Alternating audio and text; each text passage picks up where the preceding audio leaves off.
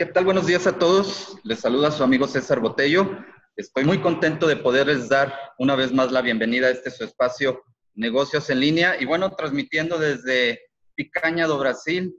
Tú lo, tú lo dijiste, Alejandro, excelente lugar. Excelente lugar, es muy, muy bonito, muy bien, muy práctico, sobre todo muy seguro.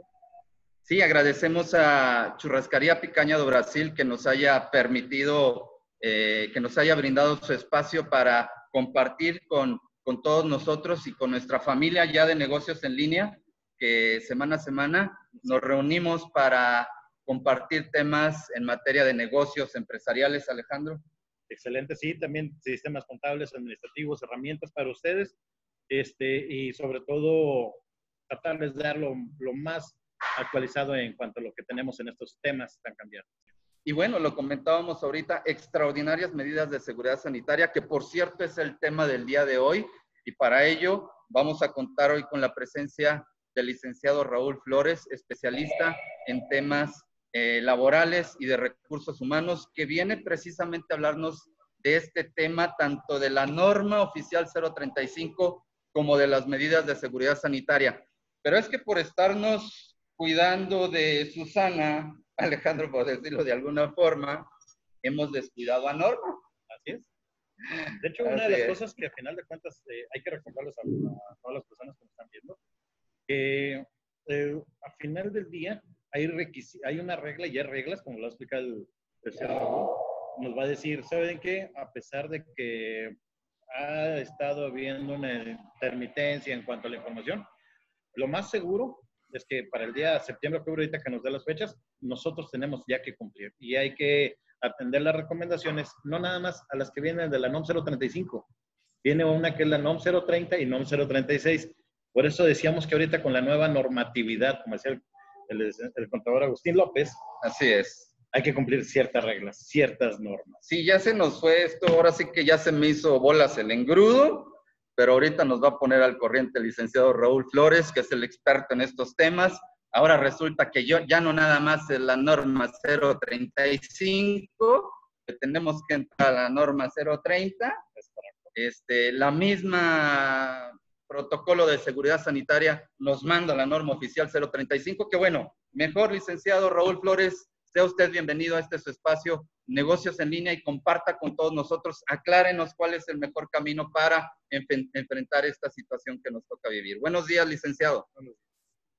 Ok, muy, muy buenos días. Gracias este, por la presentación. Gracias a todas las personas que nos acompañan, que obviamente están interesadas en saber qué es lo que va a pasar con la norma 035, porque ya se nos vino el acuerdo del 29 de mayo de Secretaría de Salud para cumplir con la nueva normalidad.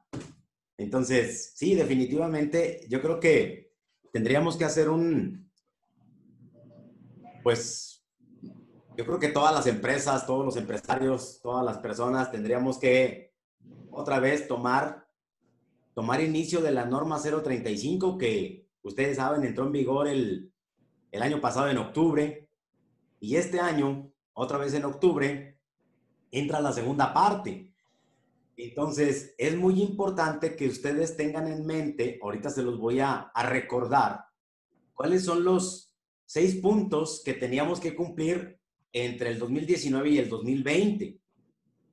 Y luego, a, raíz de eso, bueno, ahora con el protocolo de la Secretaría de Salud, pues ahora tenemos que cumplir con otros tantos más para poder regresar a la nueva normalidad o bien, como ellos le dicen, el retorno seguro al trabajo.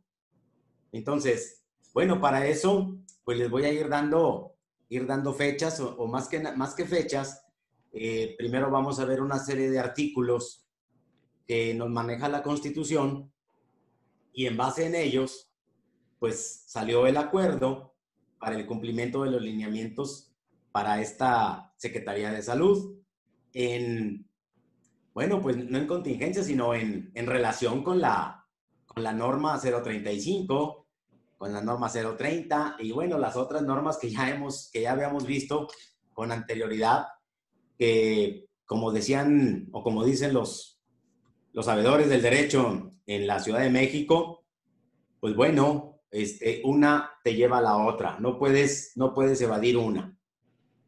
Entonces, bueno, nada más para hacer un poquito de, un poquito de referencia, pues yo me voy a, me voy a permitir leerles nada más para que lo tengan en mente qué es lo que, qué es lo que nos hace eh, la obligación de estas normas.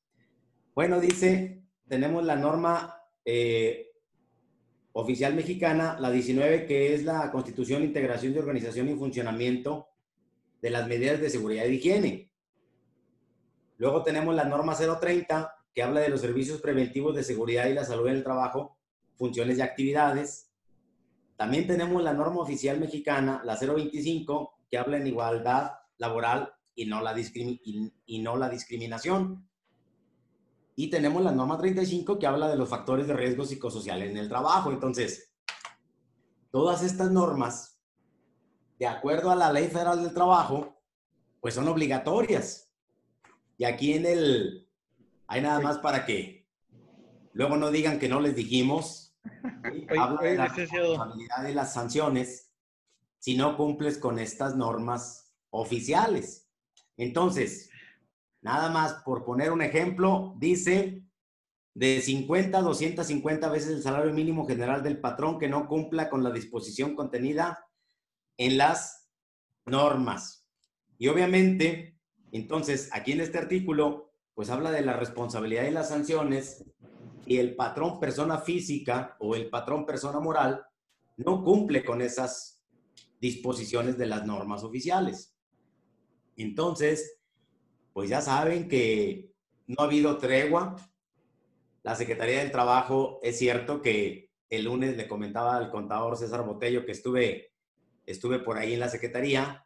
Eh, obviamente te están atendiendo sobre la ventanilla y este, no han dicho nada de, de alguna prórroga para el cumplimiento de la norma 035.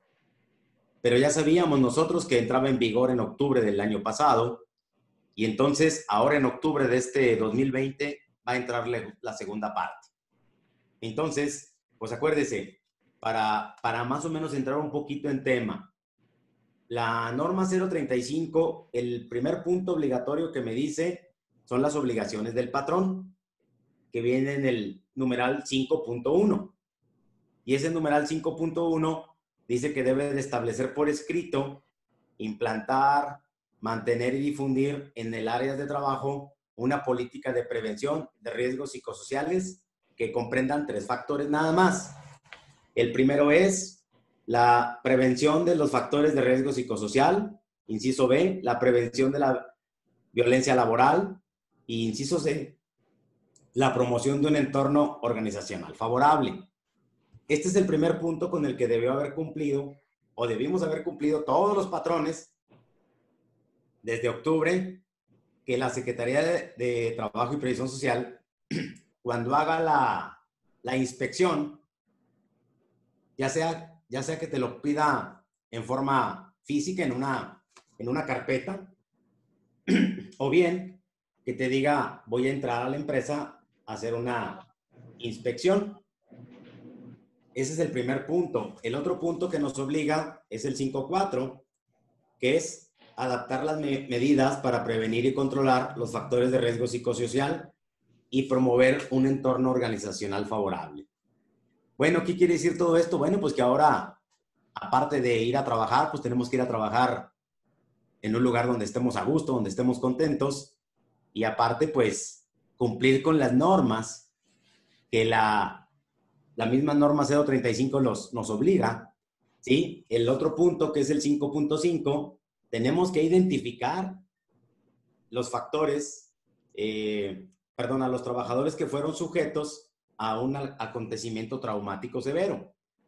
Ya hemos estado ahí con, con Alejandro y con el contador César, viendo que, bueno, ahora tenemos esa herramienta que puede ayudarnos a precisamente hacer las, hacer las evaluaciones de una forma más rápida y más segura pero obviamente eso no quiere decir que no tengamos que cumplir con la obligación.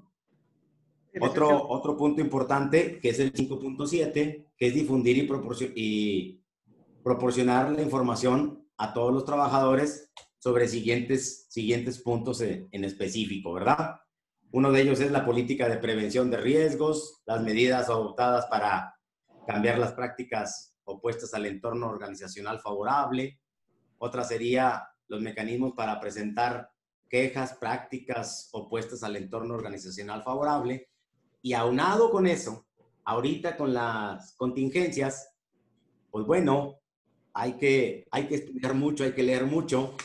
Pues ahora tenemos que, este, de acuerdo con la Secretaría de Salud eh, y de acuerdo con, la, con el Seguro Social, pues tenemos que llenar una evaluación.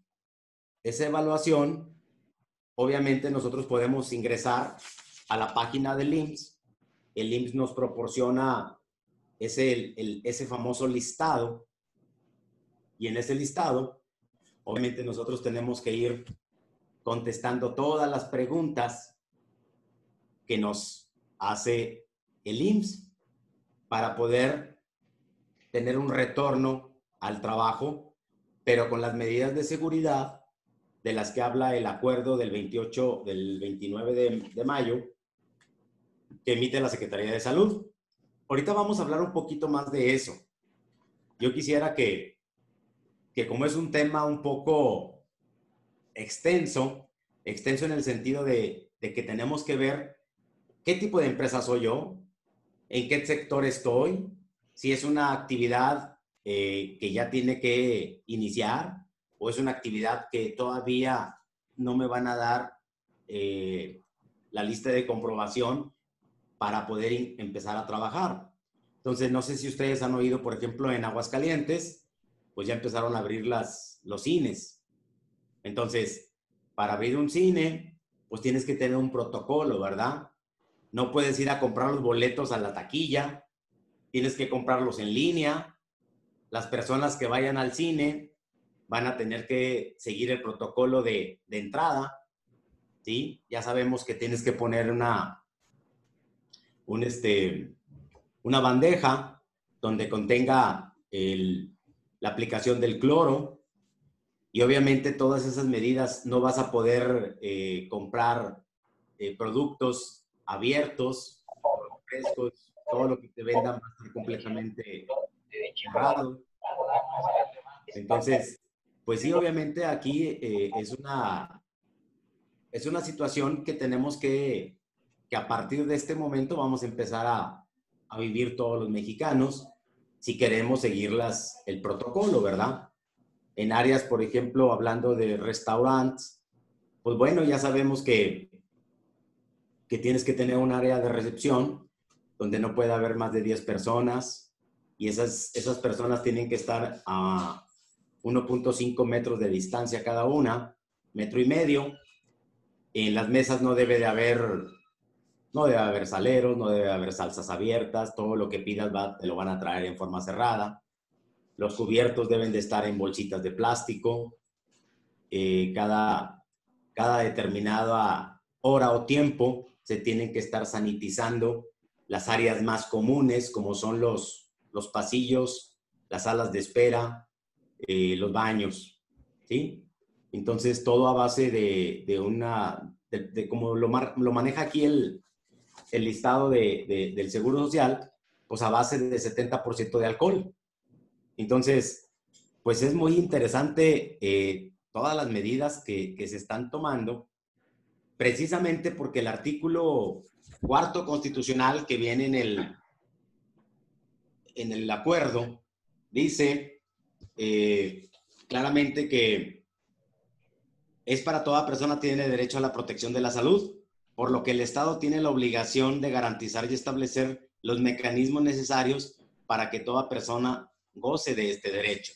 Y entonces, si se fijan en el, en el acuerdo, habla de, de todos los, los que están ahí, compañeros míos, abogados, sabrán que cuando se publica un acuerdo viene el, el, el considerando y esa parte del considerando habla de todos los artículos que se consideraron para sacar este acuerdo de la Secretaría de Salud. Entonces, pues obviamente hablamos del artículo 73, eh, fracción 16 este, de la Constitución para poder hacer esto. Habla del artículo 34, fracción 1 de la Ley Orgánica eh, de la Administración Pública Federal. Habla del artículo 5 de la Ley del Seguro Social. Obviamente, porque también el Seguro Social, pues está, está presente en todo esto, ¿verdad? Nosotros sabemos que el, que el principal, el, principal objeto de la ley del Seguro Social o del, del Seguro Social pues es mantener eh, salud, darnos, proporcionarnos salud, ¿sí? Medicamentos, eh, proporcionarnos las medidas de seguridad, tanto si son colectivas o, o son este, individuales. Y por último, una pregunta. Pues con los requisitos, pues, gozar de una pensión. ¿Alguna duda, contador? Una pregunta. Uh, mira, eh, ya lo tenemos, ya tenemos audio. ¿Ahí me escuchas? Sí. Perfecto. Mira, ahorita que, que mencionabas, eh, quisiera saber, ahora sí que, vamos, eh, estoy obligado, ¿quiénes estamos obligados a la NOM 035? Vamos empezando con ese apartado, ¿por qué? Okay. Porque la NOM 035, la NOM 030 y la NOM 036, que ahorita son, ahora sí que literal, son reglamentarias para la nueva normatividad, ¿quiénes, son, quiénes, estamos obligados? Hasta el final de cuentas, eh, yo soy patrón. ¿Tengo empleados? Sí, sí tengo empleados. Entonces yo estoy obligado. Me imagino que todos aquellos que tengamos un registro patronal de entrada, ya estamos. Y aquí hay que recordarles a la audiencia, más que nada, que lo entiendan, de que todo el mundo está obligado mientras tengas trabajadores o gente laborando. Ese es el principal principio ahora sí que eh, esa es una de las cosas. Y tres cosas que comentabas hace ratito, que era, eh, que era eh, de los tres factores, que era que este, está bien, que era prevención. Prevención de entorno laboral entorno favorable. Laboral favorable. Una de las cosas que comentaba, a final de cuentas, cuando, me, cuando empezamos a ver lo del ano, en este caso nosotros, era empezar a detectar lo que se llamaban en un principio, antes de la pandemia, vamos a empezar a ubicarnos desde dónde nace, era empezar a ubicar lo que se llamaban los ambientes tóxicos. ¿Por qué los ambientes tóxicos? En los que sentías que el ambiente o el estrés laboral era muy alto. Me imagino que por ahí fue la parte donde inicia esta, esta norma, ¿verdad, licenciado? Sí, efectivamente. Aquí la, la norma 035 eh, empieza definiendo eso, ¿verdad?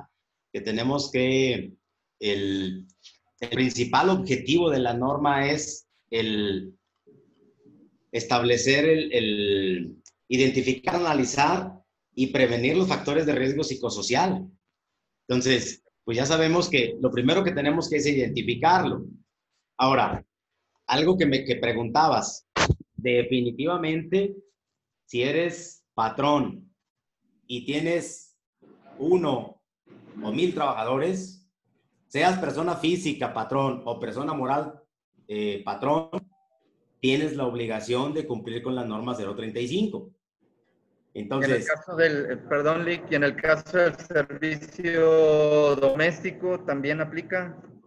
Bueno, ya habíamos platicado de que efectivamente, porque... No, sería servicio doméstico, sino lo de limpieza, que están trabajando fuera y demás, pero aún así también aplicaría para ellos aplica, porque a final de cuentas, acuérdense que el Seguro Social... Vigilancia, limpieza, todos. perdón, a partir de cierto tiempo, te dice que tienes la obligación de que tu trabajador doméstico esté inscrito en el Seguro Social. Es una prestación que tiene. Entonces, pues desde ese momento, obviamente, tienes que aplicar la norma 035. Porque usted... Ahora, ah, perdón que te interrumpa, Ahorita comentabas, esto es octubre del año pasado. Hay una prórroga para octubre de este año. Ahora aquí la pregunta sería, eh, ¿se va a prorrogar más este tema derivado de, la pandemia, de la epidemia? Bueno, aquí la, ya octubre no, no, hay absolutamente nada. La Secretaría de Trabajo no, no, ha, no ha emitido ningún comunicado. Quiere decir que los seis eh, numerales eh, que entraron en vigor en octubre del año pasado, quiere decir que están vigentes, porque en octubre de este año entran los demás numerales, que vienen siendo prácticamente toda la parte de la norma. Ahorita por los que se deben de preocupar, porque ya están a punto de, de, de vencer, como les dije, es el 5.1, el 5.4, el 5.5, el 5.7, 8 y 1 y 8.2. Y luego en octubre del 2020 entran, ahora sí, todos los demás numerales. Esos numerales, eh, Raúl, eh, disculpa que te interrumpa así bien rápido, eh, a ver si me... son los en los cuales debes dejar evidencia de que presentaron los exámenes en los cuales tú puedes, ahora sí que acreditar mediante, mediante la serie de preguntas y respuestas que te da la NOM 035 y tengas tu, como dijiste hace ratito, tu paquete de evidencias y ahora sí con eso podrías acreditar de que sí presentaron. Y si no los tengo, ¿qué pasaría? Ok, acuérdate que si no los tienes, pues la Secretaría, vamos a pensar que llegara en septiembre de este año y te revise y no tienes los seis numerales que eran, obliga que eran era una obligación a partir de, de octubre del año pasado, pues te van a sancionar porque aquí no, no, ha salido ninguna prórroga al respecto. y tal es así, les digo que yo, estuve, he estado al pendiente porque el lunes fui a Secretaría a ver si había algún comunicado y lo único, el único comunicado que tiene Secretaría es que están trabajando eh, a puerta cerrada y solamente eh, si tienes algún, alguna duda, algo, pues lo hagas a través de la, de la, de la misma página de la Secretaría y, pero no, no, no, hay, no hay ninguna indicación de que vayan a prorrogar la, la supervisión del cumplimiento de la norma 035. Entonces, yo creo que deberíamos de... Ahora, estos seis numerales, Alejandro, son muy fáciles de cumplir. ¿Por qué? Ah, Porque tienes que promover eh, el entorno organizacional favorable, aplicarle la, la evaluación que consta de 46 preguntas. Lo veíamos eh, en otras este, transmisiones que hemos tenido ahí con ustedes. Y obviamente, pues el contribuyente, persona física o persona moral, tiene que cumplir con ellos. Muchos ya los tienen. ¿Por qué? Porque son empresas que cumplen con, con otras normas, por ejemplo, la, norma 030, ¿sí? Entonces, pues este tipo de, de de rubros que estamos viendo, con muchos de ellos ya, ya cumplen, ya nada más hay que actualizarlos para que el día que la Secretaría del Trabajo llegue, pues tú tengas con qué comprobar que está siguiendo la, los puntos obligatorios, ¿verdad? Excelente. Oye, César, tengo una pregunta ahora sí que, Raúl, a final de cuentas, y ahorita que ya regresamos a la, a la nueva normalidad, por así decirlo, a partir del 1 de junio, ¿a qué estoy obligado? Porque también como empresa no nada más es abrir mis puertas y ya. Aparte de que traigo una serie de requisitos que ya venía cargando desde el año pasado, eh, ahora sí que literal, quiero pensar de que ahorita tengo otra serie de requisitos, Raúl, de que tengo que cumplir. O sea, a final de cuentas, eh, eh, era lo que decía Agustín, el contador Agustín en uno de los años que teníamos, que decía, es que esta nueva normatividad, literal, no es realidad, es normatividad, porque tengo que cumplir lo que me dice Raúl, tengo que cumplir lo que dice ahorita Secretaría de Salud para poder abrir mis puertas y que cada uno de ustedes, ahora sí que literal en sus diferentes negocios, se están dando cuenta de que hay que tener el gel, hay que delimitar lugares. Eh, hay que tener una serie de medidas que las, por las, que tienes que cubrir y en caso contrario, pues ya ahorita nos comentaba el licenciado eh, las sanciones.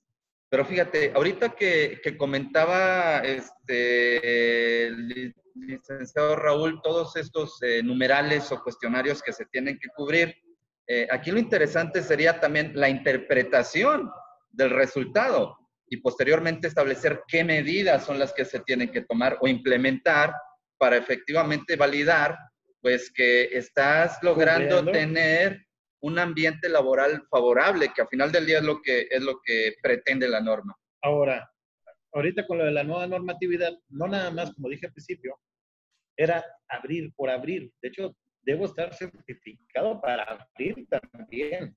Así es. Que era una de las cosas que también dice la, la regla que ahorita debes tener como que tipo una certificación o una validación de que ya puedes abrir, tener tu negocio abierto y si recibes público, debes de tener cierta validación extra. ¿Me puedes hablar más de eso, Raúl? Sí, claro.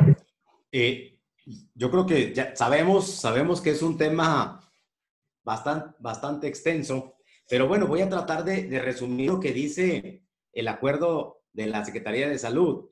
El primer punto habla de la, del ámbito de aplicación y el objetivo. ¿Cuál va a ser el ámbito de aplicación y cuál va a ser el objetivo? El punto número dos habla de la estrategia de continuidad o retorno de las actividades a la nueva normalidad.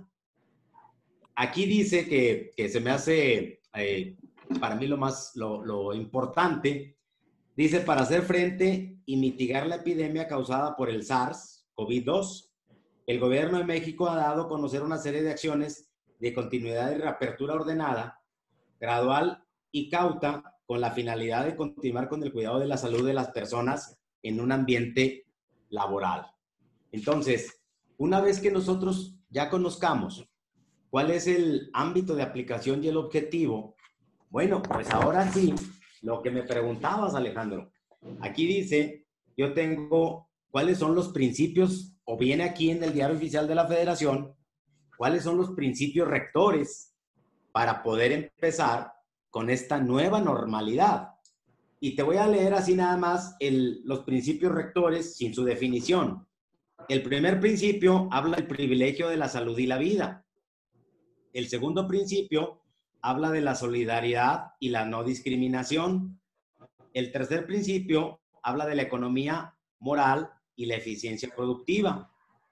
El cuarto principio habla de la responsabilidad compartida, que es pública, privada y social. Entonces, una vez que, define claramente la Secretaría de Salud estos principios, pues ahora sí nos vamos con la categoría de centro de trabajo. ¿Cuáles son las categorías del centro de trabajo? Te habla del tipo de actividad, nivel de riesgo epidemiológico, tamaño del centro de trabajo y las características internas de ese centro de trabajo. Entonces, si te fijas, empezamos a, poner ahora otras, como dijiste con toda razón, ciertas normas con las que tenemos que cumplir, además de las que ya traíamos a partir de octubre del año, del, del año pasado con la norma 035. Entonces, pues sí, e, es, es, es muy importante y, y, es, y qué bueno que, que tenemos este tipo de eventos y que ahí nos dan la oportunidad de, que, de tenerlos a ustedes para poder transmitir prácticamente en vivo. Entonces, todo esto que les estoy diciendo, pues es, tiene una relevancia tan, tan importante que todos los centros de trabajo debemos de tener. Tengo amigos abogados allá en Monclova este, que, que me dicen, oye, te voy a mandar los, los lineamientos, por ejemplo, del, de los tribunales. Y pues sí, obviamente sabemos que si tenemos que atender a una persona, pues tenemos que tener las medidas de seguridad, ¿verdad? Tener el tapete sanitizante, tener gel con base 70% de alcohol, tenemos que tener ahora como lo, como lo manejan en los bancos, que ya lo manejaban, ¿verdad? Unas micas o unas, este, mamparas. unas mamparas de vidrio que, que, que no permiten el paso de, ¿verdad? Entonces, pero obviamente todos estos protocolos eh, los tenemos que ver, como les decía, en el llenado de la, de la evaluación que, que emite el Seguro Social y tenemos que estar presentes ahí porque a final de cuentas tú eres quien lo va a llenar, tú se lo vas a enviar al Seguro Social y el Seguro Social, Alejandro y César, te tienen que autorizar si cumples con las medidas o no. ¿Sí? Entonces, claro que hay que, hay que hacer eh, muchas cosas más de las que veníamos haciendo. Más trabajo para los de RH, que tienen que estar viendo todo esto, porque lo tienen que canalizar. Y obviamente, pues, esto es lo nuevo, ¿verdad? Y ahorita ni siquiera hemos avanzado porque vamos en el punto número cuatro, Alejandro. Entonces, y es, bien, es muy interesante todo esto. Ah, viene la, la clasificación de las actividades esenciales y fíjense nada más, para que tengan un dato más ahí. La Secretaría de Salud me habla de 41 actividades esenciales. ¿Sí? Pudiéramos nombrar algunas este, de las, no por orden de, de, salud, digo, por, por orden de importancia, pero bueno, ahí podemos, podíamos nosotros saber cuáles son las, la clasificación de esas actividades esenciales. Le voy a leer unas por decir. Dice, acuerdo de actividades esenciales, por el que se establecen acciones extraordinarias para atender la emergencia sanitaria generada por el virus SARS. Dice, rama médica, paramédica, administrativa de apoyo en todo el sistema nacional. Trae el número uno. Número dos, sector farmacéutico, tanto en su producción como en su distribución. Número tres, la manufactura de insumos, equipo médico y tecnológico para la atención de la salud. Y así me va hablando de todas las, las actividades más esenciales. Luego viene un apartado donde dice el acuerdo por el cual se establecen los lineamientos técnicos relacionados a las actividades descritas en el inciso CIE. Habla de empresas de producción de acero, cemento y vidrio, que es la número 33. Habla de servicios de tecnología de la información que garantizan la continuidad de los sistemas informáticos, que es la número 35 habla la 37 de minas y minas de carbón. Y la última, que es la, la 41 actividad, que es la fabricación de equipo de transporte. Entonces, si nosotros, de acuerdo a, mi actividad, yo me tengo que ubicar, Alejandro, en qué rubro estoy para saber si es una actividad esencial.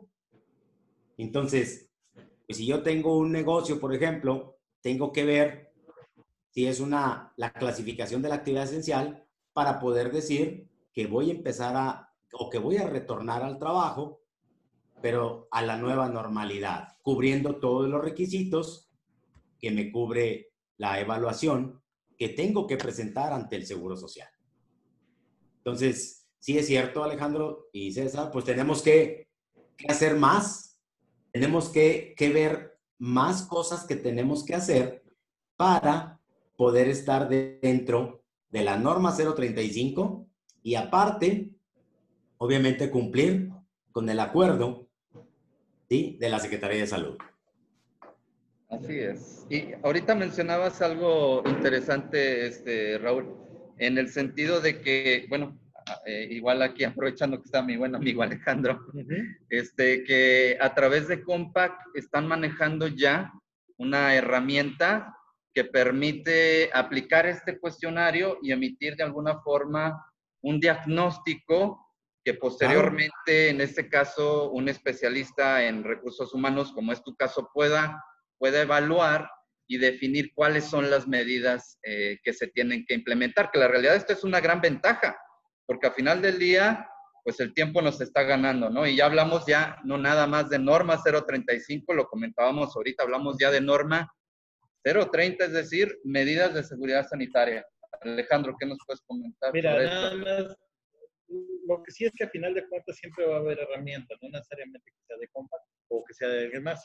Lo que sí es que dale, a entender a, vamos a decir, a todo nuestro, nuestro público que quedan menos de, ahora sí que si lo vemos, menos de 20 semanas.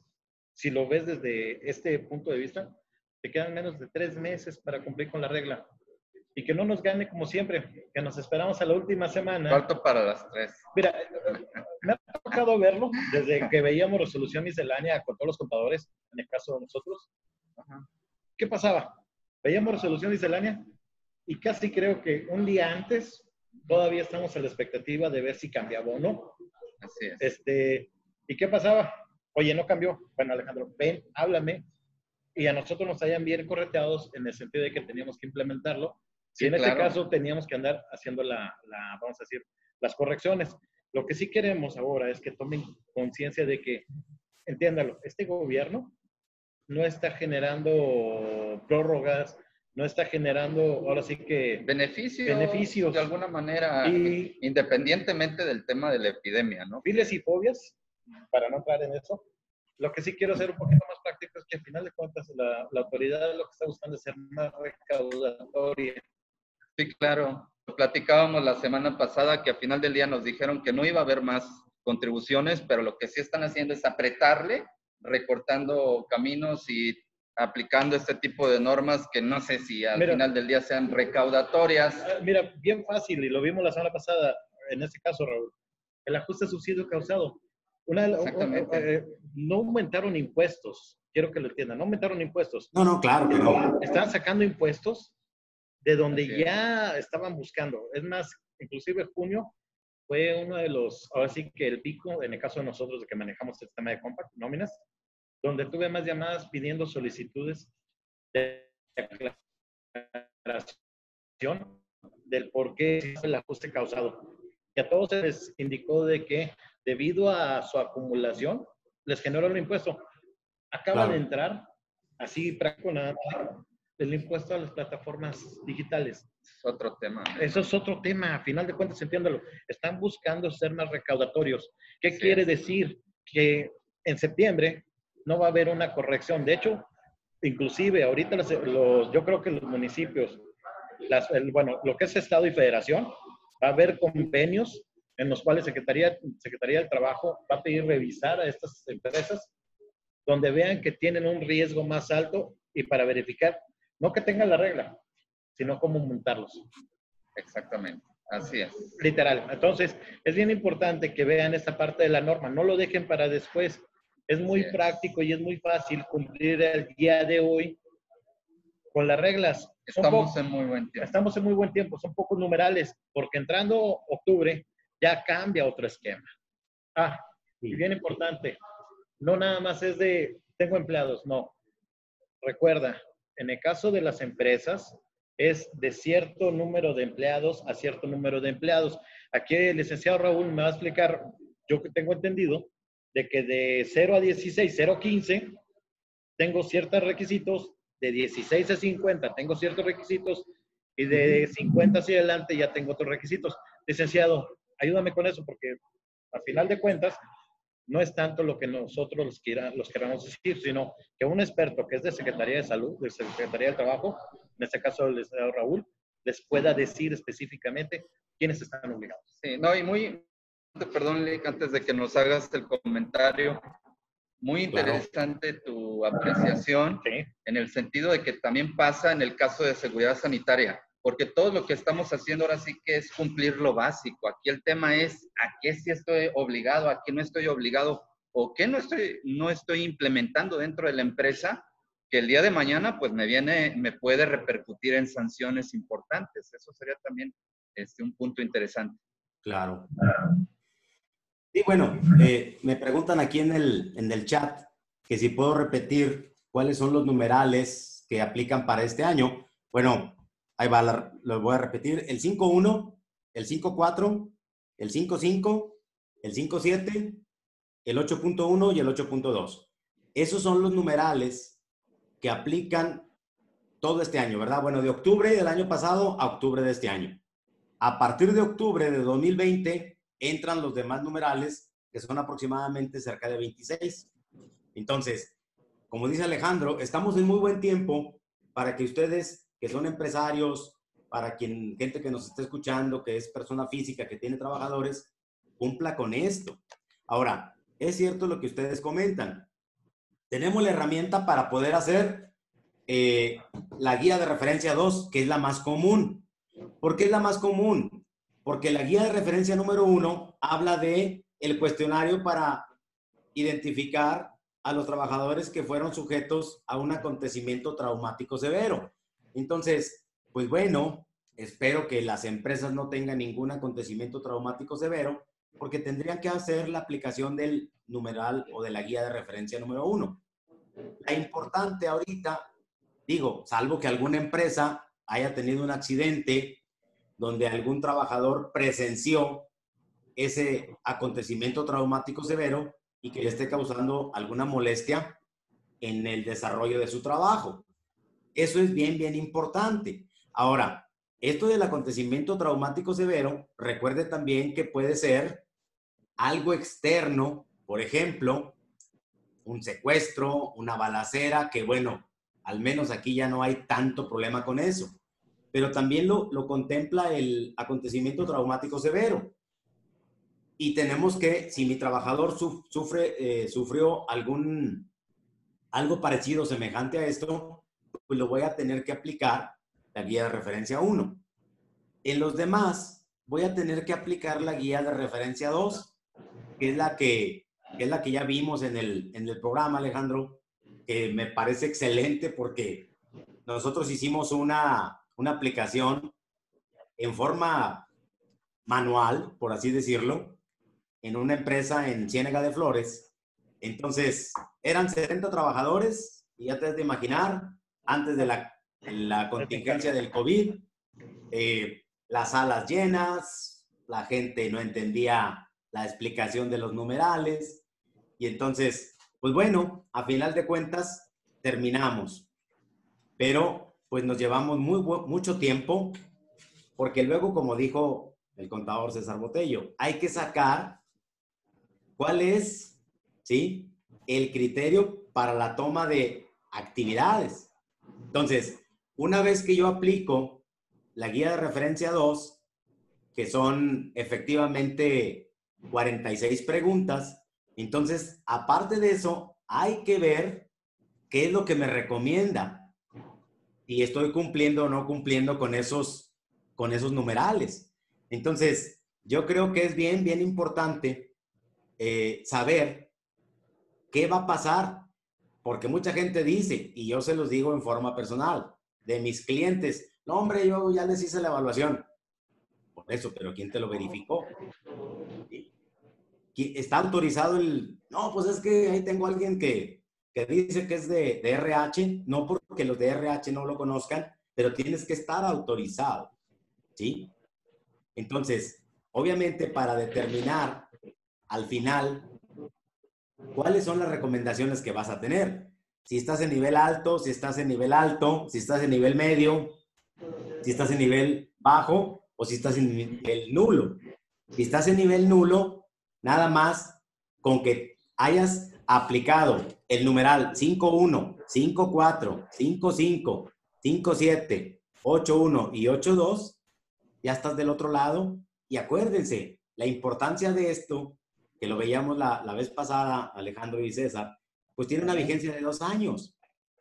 Entonces, yo me voy a evitar la multa y aparte estoy cumpliendo con la norma 035, que son los factores de riesgo psicosocial del trabajo. Así de simple, ¿verdad? Entonces, ahorita... Oye, oye, Raúl. Mande. Fíjate, nada más, nada más de los numerales, de la forma de presentar los exámenes, de la desviación de lo que pudieras tener en esos resultados, me duele la cabeza. Sí, no, ya nada más de escuchar que el uno, que yo dije, Dios de mi vida, eso Me dolió la cabeza, licenciado. ¿Por qué? Porque imagínate. No, pero ahorita con una caipiriña. Bueno, ahorita me voy a relajar, me tranquilo. Sin embargo, fíjate que una de las cosas que también es bien importante, y acabas de mencionarlo de Ciénaga de Flores, es el patrón tendrá las instalaciones para poder presentar esos exámenes. Estamos hablando que Ciénaga de Flores, donde fuiste, me imagino que fue una, una agropecuaria, una agrícola. No, es una empresa, es una empresa de industria, pero está muy, el área donde aplicamos las guías de evaluación, pues sí estaba grande. El detalle es que no teníamos todo el equipo. Si me, la infraestructura para poder, mesas. Para hacer eso. imagínate una empresa de, vamos a hablar algo muy práctico. Imagínate una empresa de limpieza o de seguridad que tenga 50 empleados. ¿Cómo le va a hacer para presentar esos exámenes? ¿Cómo le va a hacer para presentarlos y para tener a alguien capacitado? No, ahorita con la contingencia menos, porque tienes que estar a un metro y medio de distancia. Eh, eh, eso es a lo que voy. De hecho, inclusive... No pueden meterlos ahorita todos. Hay una, hay, un, uh, hay una figura que se llama compliance, algo así creo. Ajá, compliance. compliance. O que es ah, el encargado de recursos humanos. Y aquí viene importante. Mira, ahora sí que te lo voy a poner en en el lado de uno. Supongamos que yo tengo cinco empleados. ¿Quién es el encargado de recursos humanos? El mismo patrón. Claro. El mismo patrón va a poder presentarlo, va a poder aplicar los exámenes. ¿Es el encargado de aplicar los exámenes? No, porque no tienen, para empezar, no conoce las fórmulas.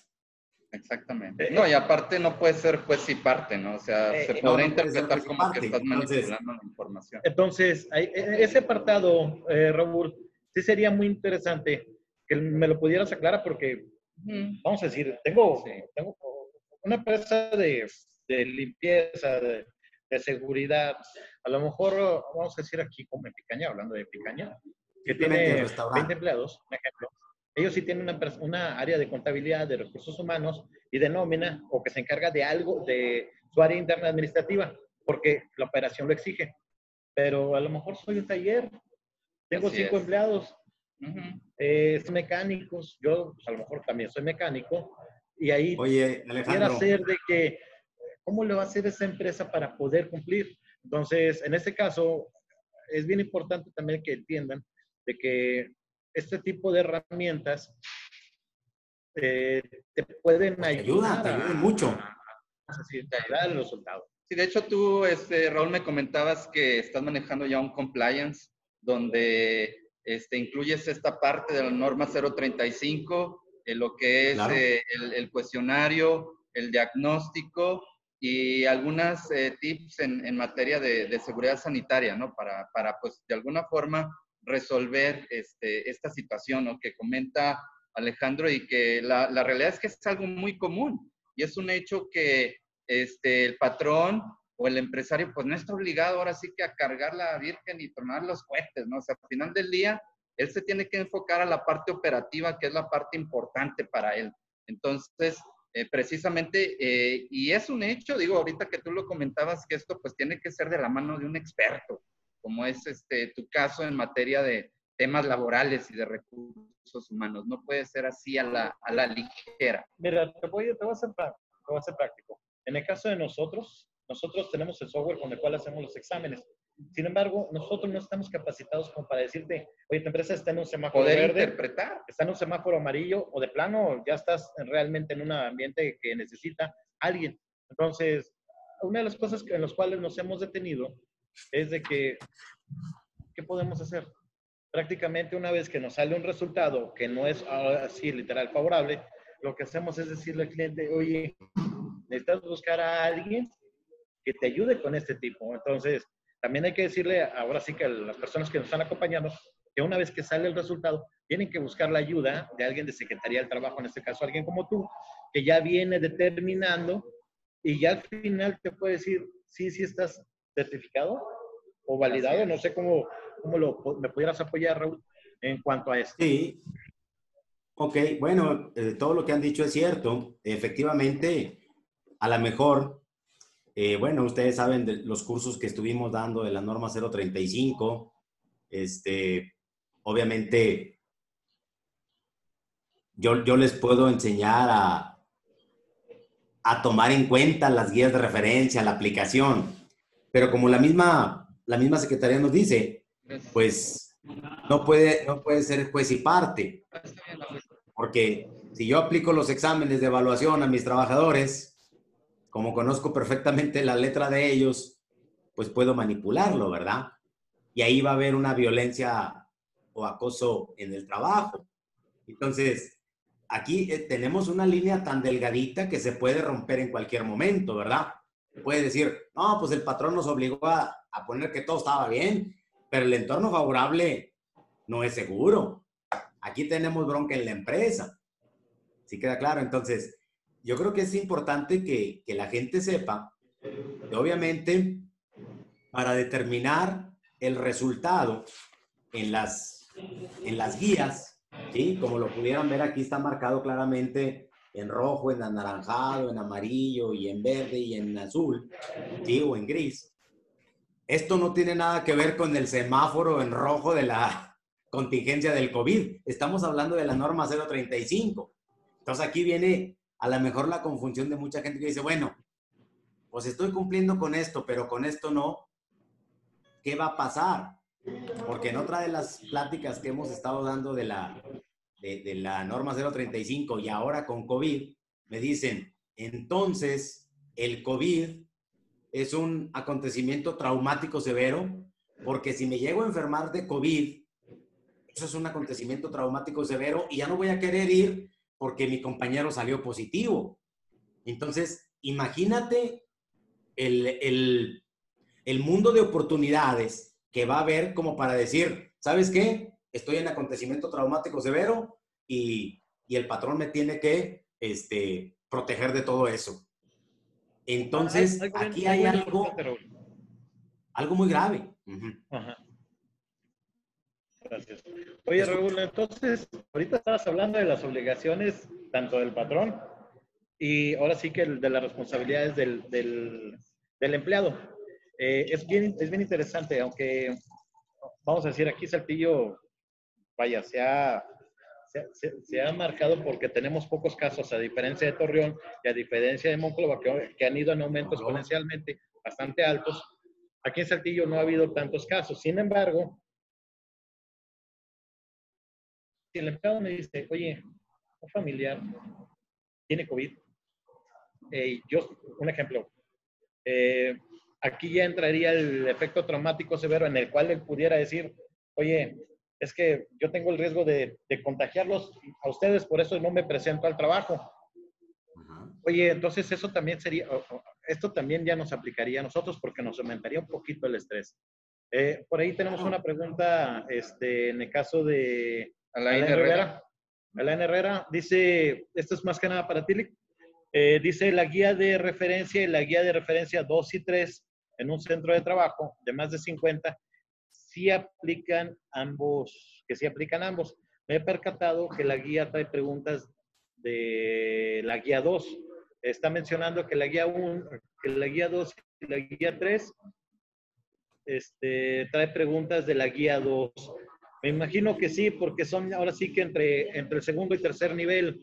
Y ahí están mezclando de que son de 16 a 50 y de 50 hacia adelante. No sé si eh, me pudieras apoyar. Sí, claro. Mira.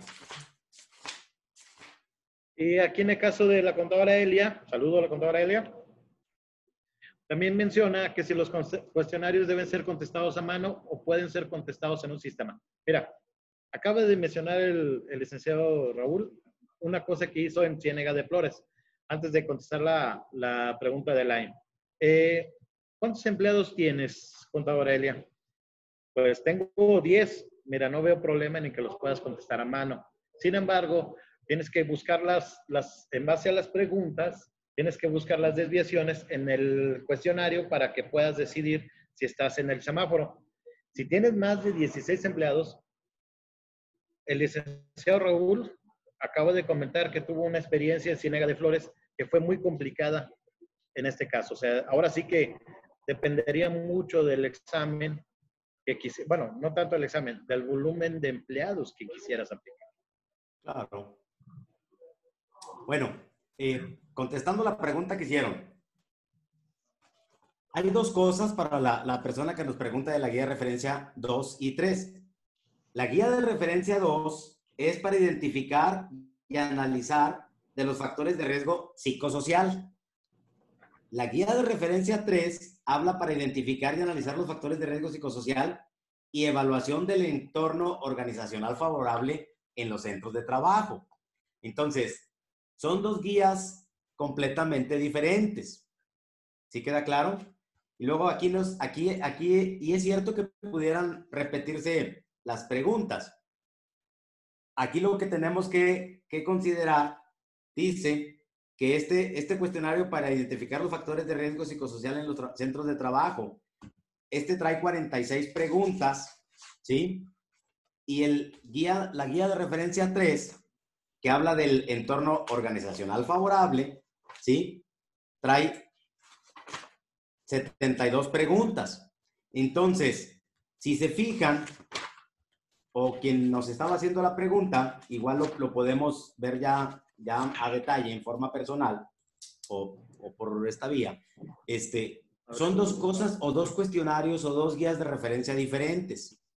Entonces, ¿a qué se refiere una y a qué se refiere la otra? Es cierto que la guía de referencia 2 y la guía de referencia 3 pudieran traer preguntas muy semejantes, porque en uno vemos el factor de riesgo y el otro vemos el entorno organizacional favorable. ¿Qué quiere decir? En uno vamos a ver si tenemos riesgo de sufrir un accidente, de todo ese tipo de situaciones. En la guía de referencia 3 vamos a ver si donde estoy hay un entorno organizacional favorable, que todos nos llevamos bien, que nos decimos buenos días, que bla, bla, bla, que no andamos en el chisme. Entonces, esto es bien importante, muy, muy padre la pregunta, porque efectivamente, bueno, pues ¿cuál voy a contestar? No, pues tenemos que contestar las dos guías de referencia, ¿sí? Uno es para detectar una cosa y el otro es para detectar otra cosa. Entonces, pues sí es cierto lo que, lo que comentaban, ¿verdad? No sé si haya quedado, este, si quedó clara la respuesta eh, a, quien nos hizo la, llegar esta pregunta. Ok, pues, es Lain Herrera, que un saludo al final de cuentas. Ya, ya contestamos su pregunta. Eh, sí, sí pueden venir preguntas de entre la segunda y tercera parte porque parece ser que se relacionan. Eh, Otra pregunta que están haciendo aquí, César. Eh, bueno, nos comentaban... Eh, aquí. Carmen Olvera. Carmen Olvera nos pregunta, un, un saludo Carmen, gracias por acompañarnos. Hola, ¿qué pasaría si no contamos con personal externo para asesoramiento sobre la implementación de la norma y lo aplica personal de la misma empresa? Está muy interesante la pregunta. Ok, ¿qué pasaría? Pues número uno, eh, yo creo que todos sabemos que la Secretaría del Trabajo y Previsión Social, al momento en que llegue el inspector a hacer la revisión, pues te va a decir quién aplicó las guías de referencia o quién aplicó las, o te va a decir, préstame tu carpeta, tu carpeta de, de aplicación de la, del cumplimiento de la norma 035, con el numeral 51, 54, 55, 57, 81 y 82. Ah, ok, aquí está. Y, y esta señorita Carmen entrega, aquí está mi carpeta. Ok, la revisan y todo. Oye, ¿quién aplicó los, quién aplicó los, los, las guías de referencia? Pues no, aquí la, la chica de recursos humanos, que no le, no le quito mérito, porque aparte son mis alumnas ahí en la, en la facultad entonces, este, ah, qué bueno. Ok, pero ¿quién determinó qué era lo que necesitabas?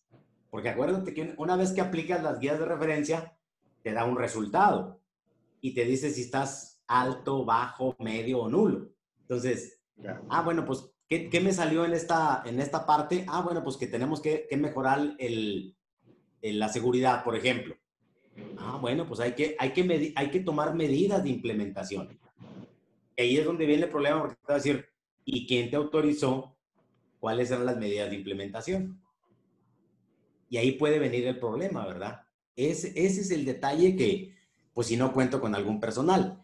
Por eso, obviamente, nosotros de, forma, eh, pues ahora sí que independiente, estamos prestando o estamos ofreciendo ese servicio, ¿verdad? Perfecto, licenciado. Muy bien, entonces quiere decir que yo me siento ahora sí más seguro. ¿Por qué?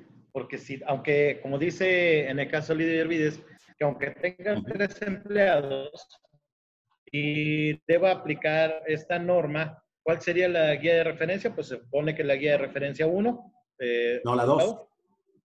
La 2, la guía de referencia 2. Porque la guía de referencia habla del acontecimiento traumático severo. Ok, entonces es la guía de referencia 2. Yo ya me sentiría, si tengo tres empleados, y necesito presentar el examen, prefiero mejor que alguien que esté totalmente capacitado, en este caso certificado, eh, que lo viera como en este caso tú, eh, que lo viera y que lo recibiera. A final de cuentas, eh, tú me entregarías, ahora sí que literal, el paquete de evidencias que necesito como empresa. Fíjate que eso es importante, César. Sí, en definitiva, en definitiva, no obstante que tú pudieses estarlo trabajando de manera interna, pues es fundamental apoyarte con un experto, ¿no? Este, como es el caso del licenciado Raúl, que ya tiene bien identificado de manera precisa cuáles son las guías que debes de llevar a cabo y sobre todo lo más importante, cómo, cómo interpretar esta información, cómo eh, establecer un diagnóstico para posteriormente pues implementar las medidas que se necesitan. Y como mencionan ahorita, oye, las tendría que llenar a mano. No necesariamente. Digo, a final de cuentas, eh, ten en consideración de que tienes herramientas, como en el caso de, de la herramienta que maneja Compa, que es la NOM Evalúa 035, que dicho sea de paso, es el cuestionario. Ya nada más lo vas diciéndole sí, no, sí, no. Tu empleado termina las 47 preguntas y al final te da el resultado del cuestionario. Se imprime, se firma, porque al final de cuentas quiero pensar que es una manera, ya sea de validar que el empleado lo presentó, ¿verdad? Que lo firme ese examen o no que lo firme o qué pudiera pasar. ¿Esa evidencia debe ir firmada por el empleado? Sí, obviamente aquí lo que, lo que, lo que hace la, la norma 035 es que el patrón, el patrón, acuérdense que viene una, una serie, una serie de obligaciones que tiene el patrón, pero también viene una serie de obligaciones que tiene el trabajador. Entonces, digo, espero que no se presente ninguna empresa, pero vamos a pensar que un trabajador no quisiera contestar las guías de referencia. Bueno, como es una norma oficial mexicana y es de carácter obligatorio, pues pudiera, pudiera tener la suerte, desde el punto de vista laboral, ahora sí, decir que es una causa de rescisión a la relación laboral del trabajo. Entonces, a lo mejor no, no propiamente que porque acuérdate, César, habíamos, te había platicado que había la guía de referencia número 5 y la guía de referencia número 5 habla ya directamente de todos los datos personales del trabajador. Por, por decirte uno, ¿verdad? Dice guía de referencia número 5, datos del trabajador. Dice el contenido de esta guía es un complemento para la mejor comprensión de la presente norma. Dice, y no es de cumplimiento obligatorio, el, el formatito. Dice, eh, información del trabajador, dice de qué sexo es, viene su estado civil, viene el nivel de estudios que tiene, viene la ocupación, profesión o puesto, viene el departamento, eh, la sección o el área, viene el tipo de puesto y el tipo de contratación que tiene este trabajador. Viene también el tipo de persona, eh, si es, digo, de personal, perdón, si es de sindicato, si es de confianza o, es de ninguno. También viene la, si realiza eh, rotación de, turnos. Entonces vienen ya, esta guía de referencia, la número 5, habla prácticamente ya de, de los datos personales del trabajador. Entonces, eh, el hecho de que el trabajador la, la pueda firmar o no, pues bueno, yo creo que ya sería aquí aplicar el criterio el cumplimiento que nos habla la Ley Federal del Trabajo respecto de las obligaciones que tiene cada trabajador. Entonces, todos los trabajadores tienen que, contestar la guía. Así de simple. Va, aquí César. Sí, bueno, ahorita Alayan Herrera nos hace una pregunta. Si es, em, ya prácticamente se nos está agotando el, tiempo. Sí, yo sé. Es una pregunta un poquito más técnica. Este, creo que abarcaríamos más tiempo para, para, resolverla, pero bueno, ya te ponemos en contacto con el licenciado Raúl Flores para que de manera personal él, te responda esta, esta pregunta. Igual las preguntas que no alcancemos a, resolver. Esta es muy interesante, esta es muy interesante, Alain, nada más déjanos por ahí un dato de contacto, un teléfono, para que Flores se ponga en contacto contigo y ahora sí puedan ver ese tema ya un poquito ya más más a detalle. Más a detalle, porque sí, es ahora sí que sí, claro, todas las, importantes todas las preguntas que, que, no alcancemos a responder, sí me gustaría, eh, bueno, ustedes que tienen ahí el, eh, de aquel lado con, con José Sánchez, que también gracias José por el apoyo que nos estás dando. Este, gracias a todas las personas que, que tuvieron la oportunidad de, de, estar en esta charla y espero que les haya servido de algo. Yo sé que el tiempo se nos está agotando y, y de veras, todas las preguntas, yo estoy casi seguro que no me voy a quedar de, no, no, no, voy a dejar de contestarlas. Y si tenemos que ahondar en algún tema, como dijo Viene también una pregunta de, de, la contadora Elia. Este, deseo, mira, me dice, oye, y es una pregunta muy común, de hecho, inclusive es más común de lo que uno quisiera pensar, pero ¿qué pasaría con las empresas constructoras que tienen mucha fluctuación de, ahora sí que de trabajadores y no alcanza a poner los cuestionarios. Mira, ahora sí que como en algún momento cuando veíamos la nómina, aquí como, como paréntesis, claro. siempre me decían a mí, oye Alejandro, este, fíjate que requiero el RFC y, y vamos a decir el, el cuerpo del empleado. Y cuando ya estamos viendo la parte de timbrado como tema, decían, ¿de dónde los puedo sacar? Pues me imagino que cuando llegó el empleado contigo, te entregó su información. Sí, claro. Ahí debió haber venido el RFC y el CURP. Sí, pero es gente de constructoras que a veces llega hasta un día y se va, o a veces en el transcurso del mismo día se va.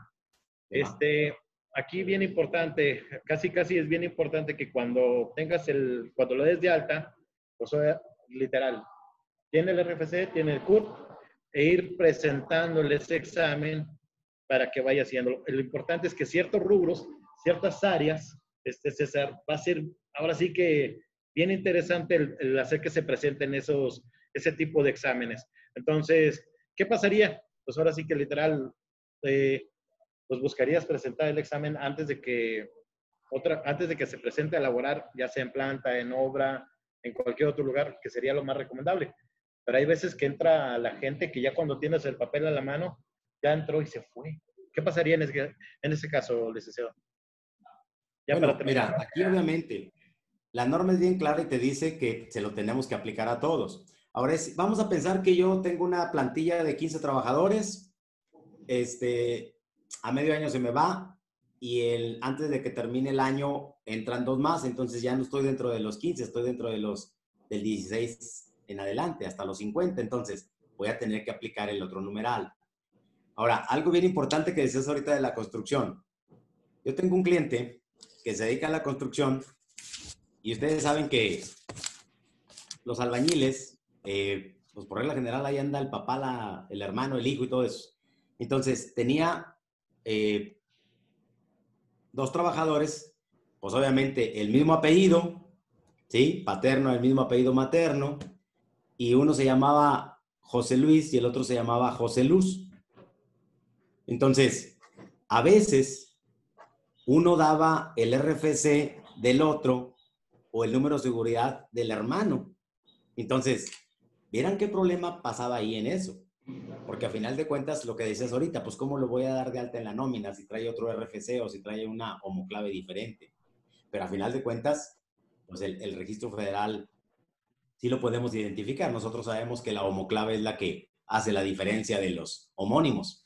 Entonces, pero bueno, esto era un comentario porque es cierto que se presentan ese tipo de situaciones. Pues, ¿qué tenemos que hacer ahí, Alejandro? Definitivamente, eh, la persona que llega, a lo mejor en, que dices tú ese día, lo contrato hoy y hoy mismo se va, pues ahí ni cómo aplicarle la guía de referencia, cómo aplicar el cuestionario. Entonces, Aquí obviamente tendríamos que, ver cuál es la, ¿cómo se llama? El, la responsabilidad o el compromiso del trabajador, obviamente, de, permanecer en un trabajo por más tiempo, para yo poder aplicar las famosas guías de referencia.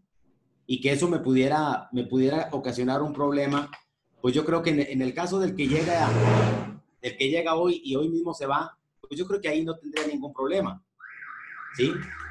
Yo creo que tendría problema el que ya tuviera más, más tiempo. ¿Tenemos un nuevo mensaje? Perfecto. Pues ahora sí que vamos a, tenemos el, tenemos un nuevo mensaje, sí, porque los numerales de CT no menciona que aplique hasta la guía 2. Entonces ya nada más sería revisar, César, en este caso los numerales que le aplicaría. Aquí es bien importante que cada, cada empresa ubique qué numerales son los que le aplican. Recuerda que si tengo de 0 a 15 empleados, son ciertos numerales. De 0, de 16 a 50 son otros numerales y de 51 hacia adelante son otros. Entonces, Hay, que hay que ubicarte en este caso y sería muy importante ahorita ya para terminar, eh, que Raúl, aquellas personas que quieran contactarse con Raúl, por favor háblenos, les mandamos información para que Raúl ahora sí que los pueda apoyar en este apartado, César. Sí, claro, todos sus comentarios, todas sus dudas, háganoslo llegar. Igual aquí estamos tomando nota, digo, ya el tiempo prácticamente se nos vino encima. Ya estamos por cerrar este espacio, pero todas, todas sus dudas son bienvenidas. Nosotros se los vamos a hacer llegar eh, al licenciado Raúl Flores para que él a título personal pueda ponerse en contacto con cada uno de ustedes y resuelva todas sus dudas. Hay que tener bien en claro, en el caso ya de Raúl, eh, que no nada más es presentar el examen, o sea, a final de cuentas lo puedo presentar ya sea en papel, ya sea a través de alguna aplicación, o ya sea que yo les diga cómo. lo importante es que sepas que el resultado, de acuerdo a lo que te corresponde como patrón, eh, eh, registrado en el Seguro Social y que tengas empleados, estás obligado. ¿Por qué? Porque si no, estoy pensando y al final de cuentas, ahorita con la revisión de la nueva normatividad, no nada más va a llegar Secretaría va a llegar Secretaría de Salud y te va a pedir que estés certificado, te va a pedir aparte revisar si tienes algo de la norma, porque de entrada van a entrar por ahí. Así es. Y si no lo tienes, lo más seguro es que te van a percibir. Entonces, eh, mejor ya ve de una vez revisando en, en qué numeral te corresponde, cuáles son las guías que deberían aplicarte de acuerdo a, a la SED y realmente busca, busca un experto. ¿Por qué? Porque ahora sí que no seamos contadores de oídas. Así es. Eh, esa es una de las cosas que a veces nos complica a nosotros. El suponer también, El suponer, el, imaginar, el, imaginar. ¿verdad? Y aquí se trata de aplicar de aplicarlo. La, la normatividad y ahora, Y ahora en este caso, Raúl, en este caso Raúl Flores, pues ahora sí que es alguien que está calificado, está, está avalado por la Secretaría del Trabajo. Así es. Y que te va a dar, el, ahora sí que literal, eh, la respuesta que necesitas eh, y en el apoyo que vas a ocupar. César. Exactamente, sí, sí, en definitiva, hay que acercarnos con quienes dominan estos temas. Realmente eh, es, es, complejo, requiere ese, ese punto fino. fino, digamos, exactamente. Sí, como lo y, y, en definitiva, de la mano de herramientas, por ejemplo, como las que ofrece Compact, ahorita tú lo mencionabas, que nos va a agilizar este procedimiento y de la mano de expertos como el licenciado Raúl Flores, que cuenta ya con todo un compliance que te va a solucionar no solo nada más la norma 035, sino también eh, darte tips en materia de seguridad sanitaria. Por ejemplo, me comentabas lo del, lo, del termómetro, licenciado, que esto debe de ser obligatorio, este, obligatorio pero hay ciertas áreas como el cuello que no necesariamente tiene que ser la, en la frente. Entonces son cosas que desconocemos, ¿verdad? Este, y que son importantes al final del día, licenciado. Bien importante, igual aquellas personas que se comuniquen en el caso que quieran lo de, lo de los exámenes de la NOM 035, la presentación, eh, tenemos la solución en este caso con una evalúa. Eh, si quisieran más información, les comentamos que los que asistieron a este evento y adquieran el paquete, eh, tienen un beneficio extra. Este, en el caso de ya la implementación, y en el caso de que tu semáforo sea, ahora sí que literal, tenga una, vamos a decir, ahora sí que te haga un resultado, ya lo veríamos directamente con Raúl. Así es, exactamente. Licenciado Raúl Flores, este, pues no nos resta más que agradecerle el que haya compartido con nosotros eh, esta mañana tarde, el día de hoy, en los jueves night, jueves de negocios en línea. Jueves de Churrasquería churrascaría, perdón, Picaña de Brasil. Ahorita les vamos a mostrar imágenes de, de la barra de ensalada, nomás para que vean la calidad eh, y el servicio y lo bien que se come aquí. y bien importante. Picaña. De hecho, si estás interesado en que nos puedas invitar a que nosotros demos este evento en alguna de tus instalaciones, comunícate con nosotros. Podemos, ahora sí que si nos invitas, gustosamente podemos ir ahí. Así es, claro. Eh, estamos a la orden. En medio. Eh, sí, aquí está Susana, este, sin problema. Este, y con mucho gusto, invítanos a, tu negocio. Ahorita, de alguna manera, estamos trabajando para todos de la mano y regresando a esta nueva realidad y nueva normatividad. Y, a través de esta dinámica, pues buscamos aportar para que los negocios muestren todo lo bueno que tenemos, como es el caso de, de Picaña, Excelente este, lugar. Excelente lugar, extraordinario servicio, atención de primer nivel. Cuidado. Mucha seguridad, exactamente, limpieza y demás. Un lugar extraordinario para tu reunión de negocios, sin duda, reunión familiar, este, reunión con amigos, ir regresando a esta nueva realidad, a esta nueva normatividad, llevar a cabo los festejos que están pendientes y los que vienen. Ya viene el Día del Padre también. Sí, este, estimados amigos. Estimados amigos, vamos a darnos muy, muy buen break para venir a este tipo de lugares. Así es. Raúl, gracias. Muchísimas no sé si quieras comentarnos algo más. No, nada más, este, sí, eh, lo que comentábamos, que qué bueno que me recordaste, contador. Eh, tengan cuidado con los termómetros. Yo les decía que estuvimos haciendo análisis de los termómetros que usan en las tiendas de, de conveniencia, que deban de tener cuidado porque esos termómetros no son para, para las personas. Hay unos que sí, hay otros que no. Entonces, muchos son para objetos y obviamente si nos pudieran, eh, por favor, que no nos dé los ojos porque nos puede dañar.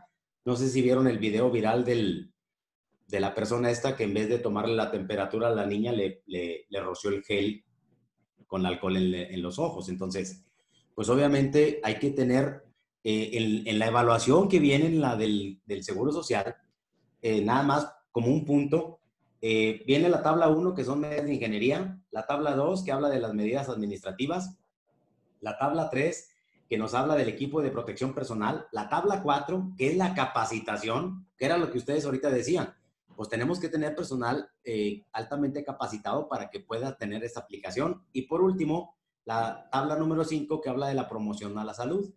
Entonces, en base a eso, sí tenemos que tener cuidado todos los que están ahorita aquí escuchándome, que están todavía en la conferencia, pues quien va, debes de darle una capacitación a quien va a traer el termómetro en la mano. Porque luego por andar que se te pasa uno, que se te pasa el otro, lo traes activado y puedes dañar a las personas. Entonces, es bien importante ese famoso termómetro que, que, traen las personas eh, cuando están en la entrada de una empresa, de un negocio, de un comercio, de una prestación de servicios. Entonces, sí tengan cuidado con eso. Y pues gracias otra vez por escucharme. Y aquí estoy. Eh, espero que me pase César y, Alejandro todas las preguntas, los contactos para yo en forma personal estarlas contestando porque se nos acabó el tiempo. Y bueno, pues agradecerte una vez más, licenciado, que nos hayas acompañado el día de hoy. Vamos a estar muy al pendiente dando seguimiento a este tema yo creo que en próximas fechas estaremos también invitándote a un curso ya un poquito más amplio para que nos, nos capacites y nos, y nos des material que nos ayude a estar bien preparados para esta nueva realidad, para esta nueva normatividad. Jueves Nice, Alejandro, jueves de negocios en línea. Gracias, hasta la próxima. Nos vemos el próximo jueves a las 11 de la mañana. Gracias, saludos para todos.